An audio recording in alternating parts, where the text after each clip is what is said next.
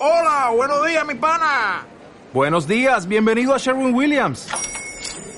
¡Ey! ¿Qué onda, compadre?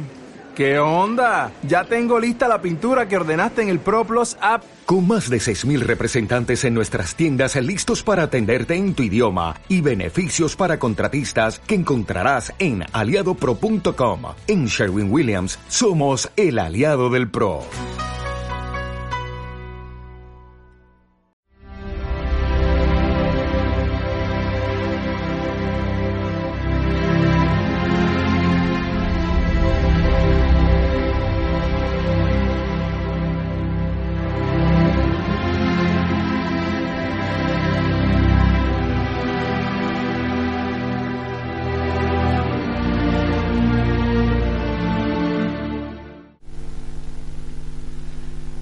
El Señor esté con vosotros.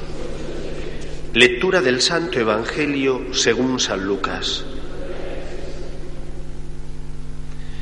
En aquel tiempo Jesús vio a un publicano llamado Leví sentado al mostrador de los impuestos y le dijo, sígueme. Él, dejándolo todo, se levantó y lo siguió. Leví ofreció en su honor un gran banquete en su casa y estaban a la mesa con ellos un gran número de publicanos y otros. Los fariseos y los escribas dijeron a sus discípulos criticándolo, ¿cómo es que coméis y bebéis con publicanos y pecadores? Jesús les replicó, no necesitan médico los sanos, sino los enfermos. No he venido a llamar a los justos, sino a los pecadores a que se conviertan. Palabra del Señor.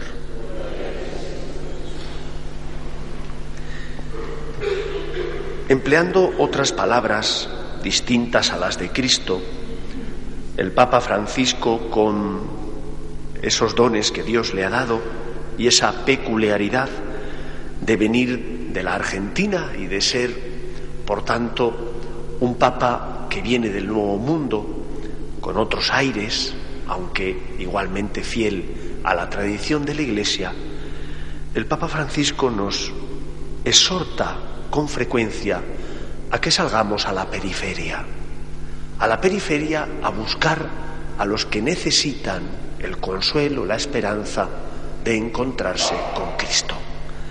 Son las mismas palabras que Jesús dirige a los fariseos, pero empleando otro tipo de lenguaje distinto. Jesús dice, no he venido a buscar a los justos, sino a los pecadores. Es decir, la Iglesia no es una élite de perfectos.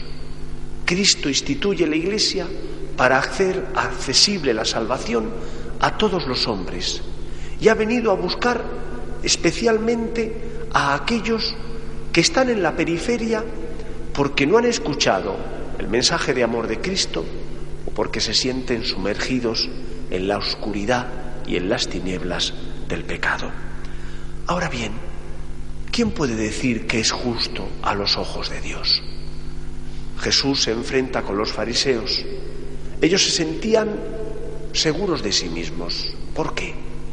Ellos cumplían con la ley, vivían a rajatabla la Torá, cumplían cada uno de los mandatos que en ella se recogen. Y por eso se sentían tranquilos y seguros de sí mismos, porque se creían que a los ojos de Dios estaban justificados. Y la primera gran lección que Cristo les da es, en primer lugar, que solo Dios es justo. El resto somos pecadores. Los fariseos podían cumplir a rajatabla algunos preceptos de la Torá, pero les faltaba por cumplir el primero. Y el primer precepto es que solo Dios es Dios, solo Dios es santo. Los hombres hemos nacido ya sumergidos en el pecado original y por lo tanto necesitamos de la salvación que Cristo nos trae. Ese es el gran problema de los fariseos. Ellos se sentían tranquilos porque, por así decir, habían comprado la salvación siendo ellos justos, viviendo y cumpliendo con todas las leyes.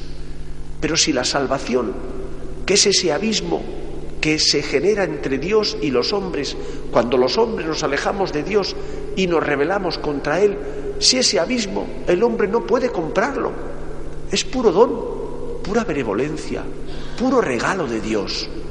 ¿Cómo te vas a sentir justo tú si es Dios el que te justifica, si es Dios el que te santifica, si es Él el que te regala la salvación enviando a su Hijo al mundo, que es el puente que nos hace posible acercarnos a Dios Padre.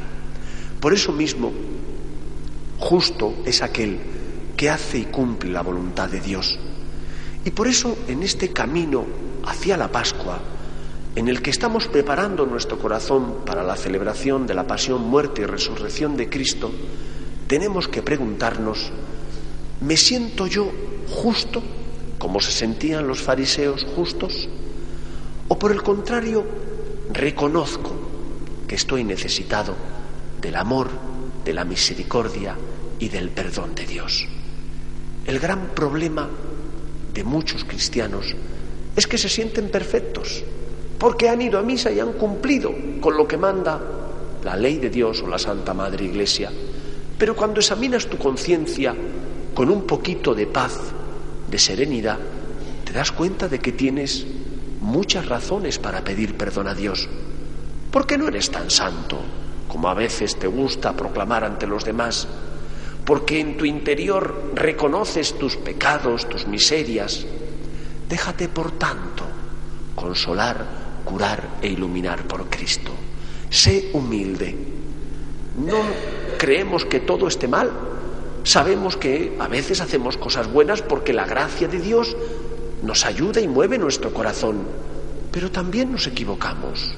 Seamos humildes, reconociendo nuestros errores. Y sobre todo, seamos humildes cuando hemos caído. Porque a veces cuando hemos caído, en nosotros se genera la desesperanza. ¿Para qué confesarse si voy a volver a caer? Está todo perdido, puesto que no soy capaz de vencer esa tentación con la que llevo luchando tantos años. Nosotros hemos puesto y solo podemos poner nuestra esperanza en Cristo. Y por eso, cuando hayamos vencido la tentación, no diremos qué bueno soy, sino que diremos gracias Señor, porque con tu ayuda con tu auxilio y con mi libertad y mi voluntad he podido resistir la tentación. Y cuando hayamos caído, diremos, lo siento Señor, polvo soy, pero polvo enamorado. Vengo a buscarte porque te necesito. Creo en la gracia, sé que eres un Dios lento a la cólera y misericordioso. Ayúdame a levantarme. Con esta actitud, con esta humildad, podremos ser santificados y justificados por Dios. Con razón Cristo les decía a los fariseos, misericordia quiero. ¿Cuántas veces falta en nuestro corazón misericordia? ¿Porque nos creemos superiores y justos ante los demás? ¿O porque cuando hemos caído pensamos, me tengo que alejar de Dios, Él no se merece que sea tan mísero y tan pecador? Ciertamente, Él se merecería mucho más pero Él te quiere como eres, ha venido a buscarte para salvarte. No seas soberbio, sé humilde y deja que el Señor cure y sane tus heridas. Que el Señor nos bendiga. Nos ponemos en pie.